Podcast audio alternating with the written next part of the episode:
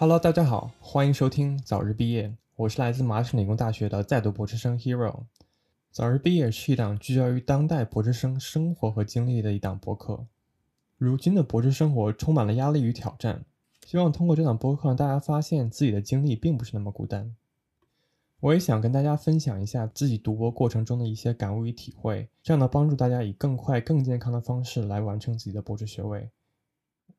我这两天还挺开心的，原因是因为，嗯，我这几天一直在听一些玄学博客，没错，是玄学博客。我小时候就蛮喜欢玄学的，然后觉得它很有意思又很神秘，然后我有很长时间都没有再跟它有接触过，直到最近我忽然在小宇宙上刷到了一些玄学博主，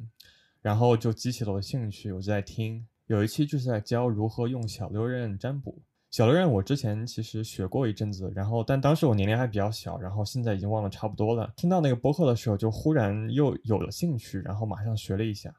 小六壬其实还是一个蛮简单的一个占卜方式。我把那期教程听完之后，我就差不多学会了，然后我就给自己算了一卦，我就问我说我今年什么时候能毕业？因为我已经博士第六年了，然后我今年真的想毕业，赶紧开始自己新的人生。就按照就是我的起卦时间算了一下，最后用神落在了素喜。素喜是一个非常吉利的用神，然后它主要是嗯有快速喜庆吉利的含义。它往往在占卜的时候算到素喜的时候。如果问事情的话，就指时机已经到了。我当时算到这个时候，我就特别开心。我觉得那今年毕业一定稳了。除了这个之外，它还能告诉你大概在什么时间能够完成这个事情。速喜所对应的数字是三六九，我觉得这个三六九肯定代表月份。那三月我觉得是够呛，因为我现在项目还没有做完，所以我觉得六月和九月我真的有可能毕业。然后这本来和我自己计划的时间段也是重合的，我就很开心。那么说到这个事情，其实就像想跟大家聊聊我跟玄学的缘分，以及为什么身为一个博士生，我还是会相信这种大家会觉得不是很科学的东西。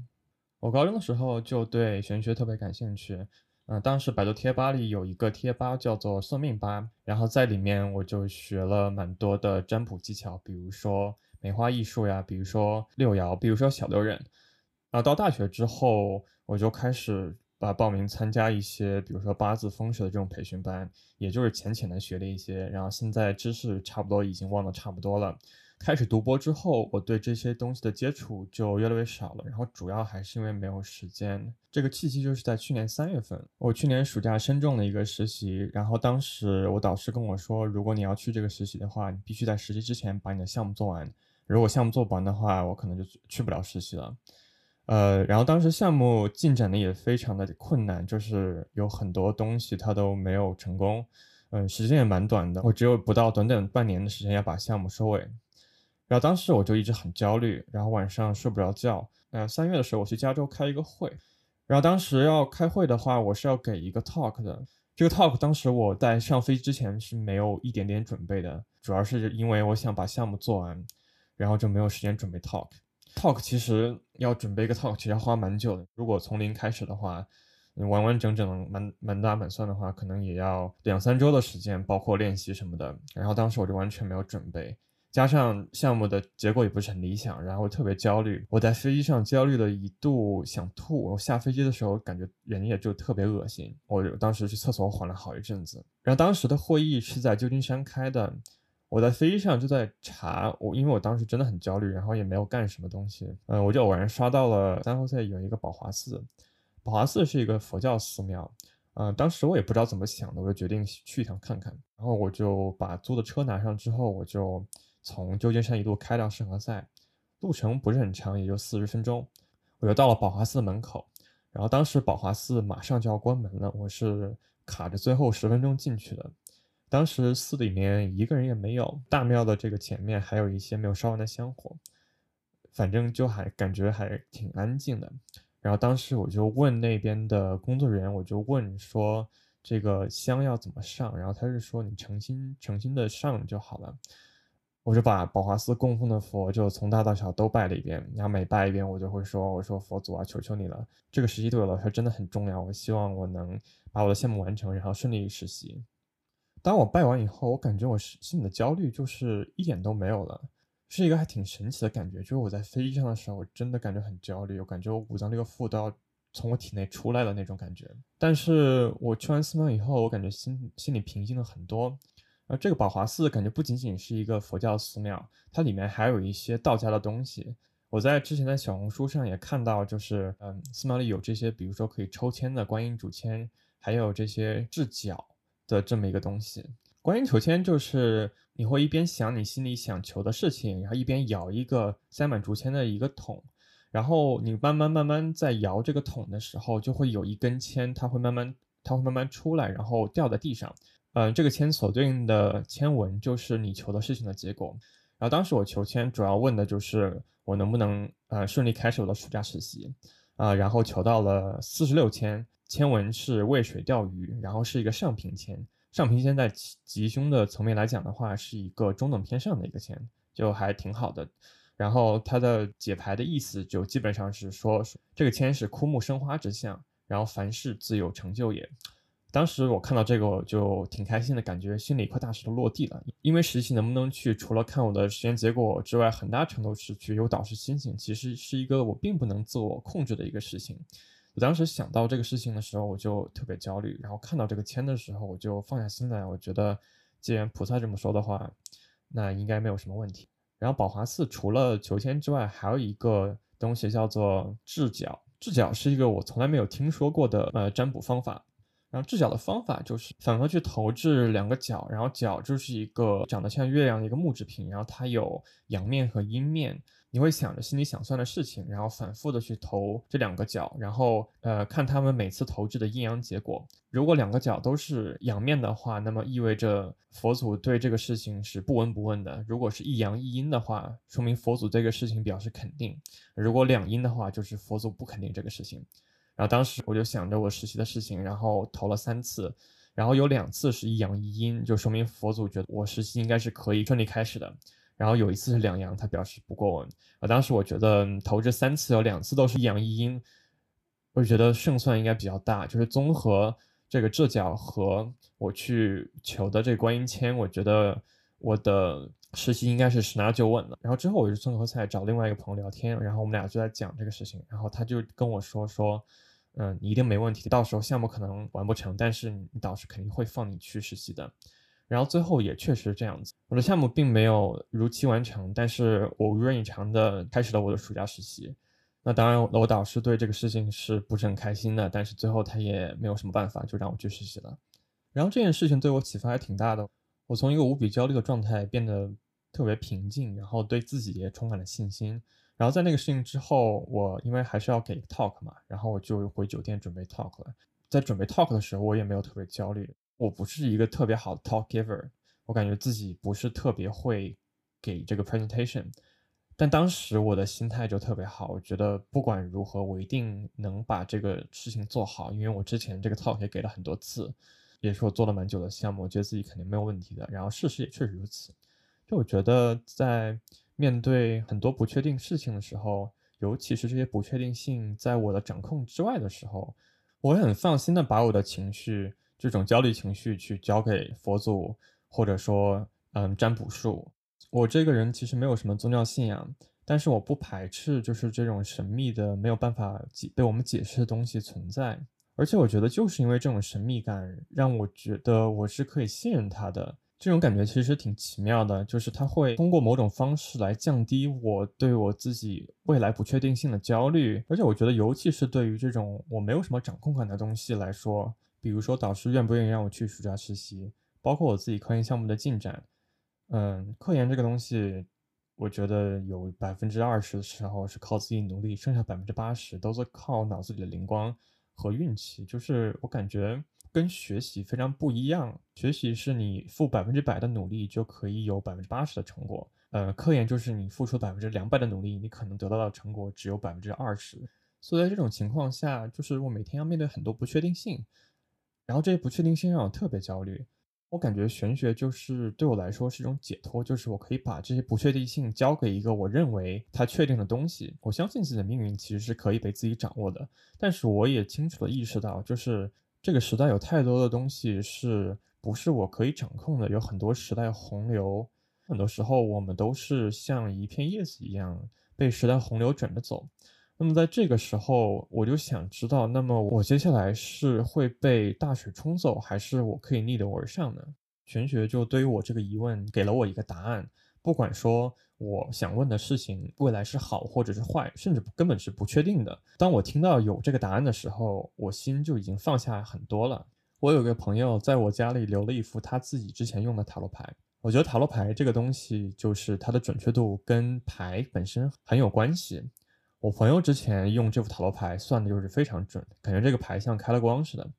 之后他回国了之后就把塔罗牌留在我家了，然后我一直也没有怎么用过。我在二零年的时候用了一次，当时有一些情感上的疑问。然后这套牌我去年把它重新拿了出来，然后主要的这个契机是，嗯，因为我今年想毕业嘛，然后毕业之后有个找工作这个问题，我当时就不确定我暑假实习的这个工作能不能有 return offer。然后我就用塔罗牌去算了一个牌阵，呃，就是经典的过去、现在、未来牌阵。我忘记了当时的牌到底是什么了，但是结果那张牌它的牌意反正就是未来不是特别确定，嗯，可能会有一些在我掌控之外的事情发生。呃，当时我看到这张牌的时候，我心里其实没有特别的慌张，就是没有那种面对不确定感受的慌张，但反而是有一种 relief，就我感觉。嗯，确定的塔罗牌告诉我了一件确定的不确定的事情，然后这个事情我就不需要再去想了，因为它反正也不是很确定，那就无所谓了。那我觉得我的反应还挺神奇的，就它本来牌也没有告诉我个所以然，但是我会选择信任这张牌，而这个信任会给我带来一种嗯落地为安的感觉。然后之后我也没有再想这个事情了，这个事情在我内心就翻篇了。然后我现在的心态就是。我毕业之后肯定能找到工作，它也许可能不是我最喜欢的工作，但我一定是可以找到一个可以上班的地方。塔罗牌在我当时特别迷茫的时候，给了我一种力量感。嗯，感觉这种力量感一半来自于塔罗，其实一般来自于我自己。我当时自己就是想要一个答案，然后塔罗给了我这个答案。这个答案不管它是什么，我都可以接受。那听到这里，可能有的朋友要问了：你一个堂堂麻省理工大学的博士生，为什么会信这种东西？就是为什么你还会？占卜，你还会玄学？心理学上有一个名词叫做 compartmentalization，嗯，它大致意思就是说，人的心理是有很多个部门的，就是这个部门每个部门中的信念它是可以相互独立的。就比如说，美国这边有很多搞科技的大学教授，他们都是基督徒，他们每个周末都会去做礼拜。那么，他们相信上帝这个事情和他们每天做的科研，他俩冲突吗？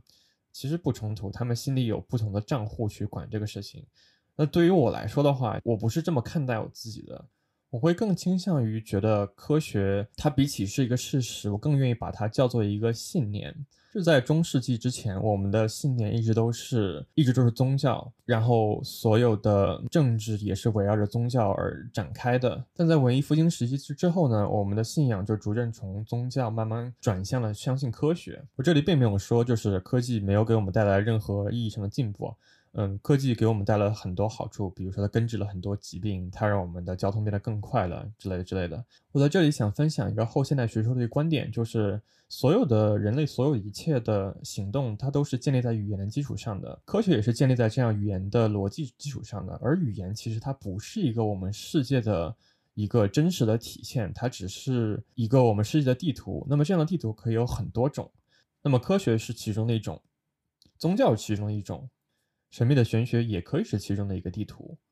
然后我们去相信不同的这些信仰地图，它会给我们自己看待世界的方式带来很多种角度。所以我自己并不想把自己仅仅局限于以一个科学的角度来看待这个世界，而且何况现在科学也有很多东西我们也没有办法解释，比如说像机器学习，我们也没有办法知道每一个神经元它具体发生了什么。呃，机器学习对我们来说也是一个像一个 black box 一样的东西。之前我看过一本小说，就在讲一个远离地球的一个宇宙飞船，在宇宙飞船里面，呃，已经迭代了很多代的人类在里面生活，没有一个人是真正了解这个宇宙飞船是如何工作的。他们手上只有一本宇宙飞船操作手册，然后在在这个手册里面，每一个操作都要设计很多很多繁琐的步骤。其实人们也不知道这个步骤到底有没有用，但是他们还是在做到最后，这些步骤就发展成了一种仪式。就是我也不知道这些步骤为什么在这儿，但它就是能让宇宙非常正常的工作，那我就会去做它。这一仪式其实跟宗教还挺像的。有时候我在自己的科研生活中也会遇到类似的事情。之前我有一个项目，花了四年的时间，终于把这个实验做成功了。但是，呃，在一个成功的样本之前，我可能需要做二十步。那我大概清楚有哪些步骤它是非常重要的，但是其他的有一三四步，我真的就不知道它对我的样本有没有什么帮助。但是我也不敢省略它。我怕我如果省略它的话，这个样本它就没有办法工作了。就是在实验操作步骤这么大的一个 parameter space 里面，我没有办法去通过穷举把所有的可能的步骤每一步都试一遍。我面对的是一个非常庞大的空间，在这个空间里面，我没有办法用穷举法把每一种可能性都试一遍。我能做的只是去重复我之前的步骤，保证他们是 work 的。从这个角度上来看的话，玄学其实跟做科研挺像的。就玄学，它从上古时期大家发明了这个东西之后，一直传承到现在，那么其中也迭代了很多步骤，大家也没有办法去仔细搜索所有的这个 parameter space。那这里遗留下来了很多看起来非常神秘，但是没有人知道为什么它是这样的一个步骤。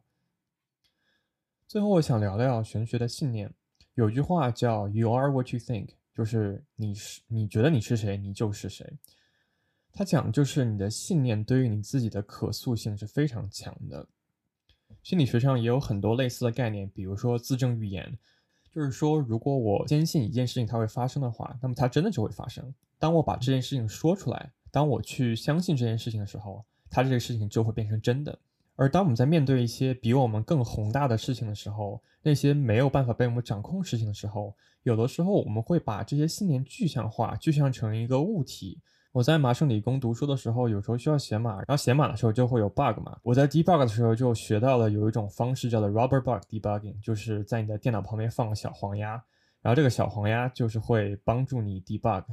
非常神奇的一个东西。在我们实验室也有类似的东西。我们有一个镀金的仪器，来安装仪器的这个公司呢，他们每安装这样的一个仪器，他们就会在仪器的上面放一颗小黄鸭。然后据说他们第一次放小黄鸭的这个仪器坏了很多次，他们修了很久没有修好，直到有一次他们把一个小黄鸭放到上面之后，他们仪器就神奇的工作了。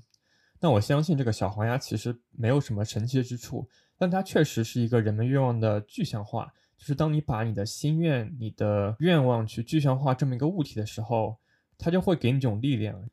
这就是信念的力量。那其实它的力量并不是源自于小黄鸭或者宇宙中的玄学，它其实源于我们自己，我们自己的力量。只是有的时候我们不相信自己的信念，我们就会把它具象化，具象成一个我们能看得见、摸得到的东西。而当我们看到自己的信念的时候，我们就通过这些物体重新给自己注入了自己的信念。那当拥有了这些信念之后，我们就会变得无比自信，再去解决眼前的难题也不是什么问题了。所以总而言之，我跟玄学的缘分还挺奇妙的。它能帮助我排忧解难，它能降低我的焦虑，它可以帮我预测一些未来的不确定的事情，甚至通过很多种方式来强化我自己的内心的信念。那以上就是本期的内容。如果你对我的内容感兴趣的话，欢迎关注早日毕业。如果你也接触过玄学，并且跟他有有趣的故事的话，也欢迎在评论区分享。最后，祝大家都可以早日毕业。那我们下期再见啦，拜拜。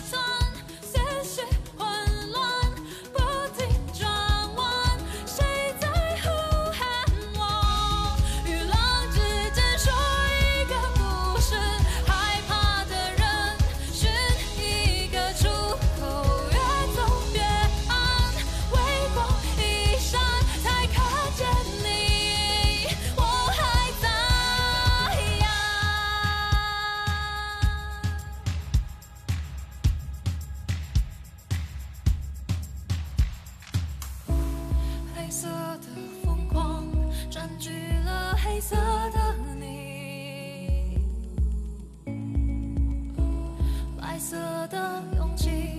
亲吻着白色的心。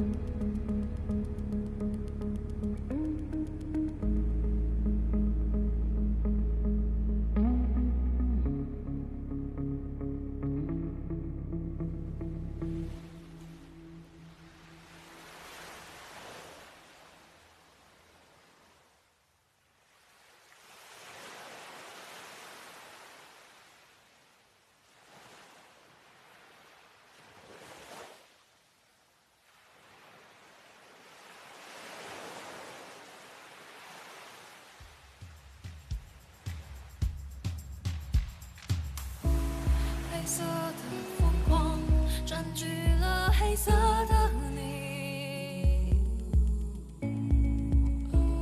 白色的勇气亲吻着白色的心。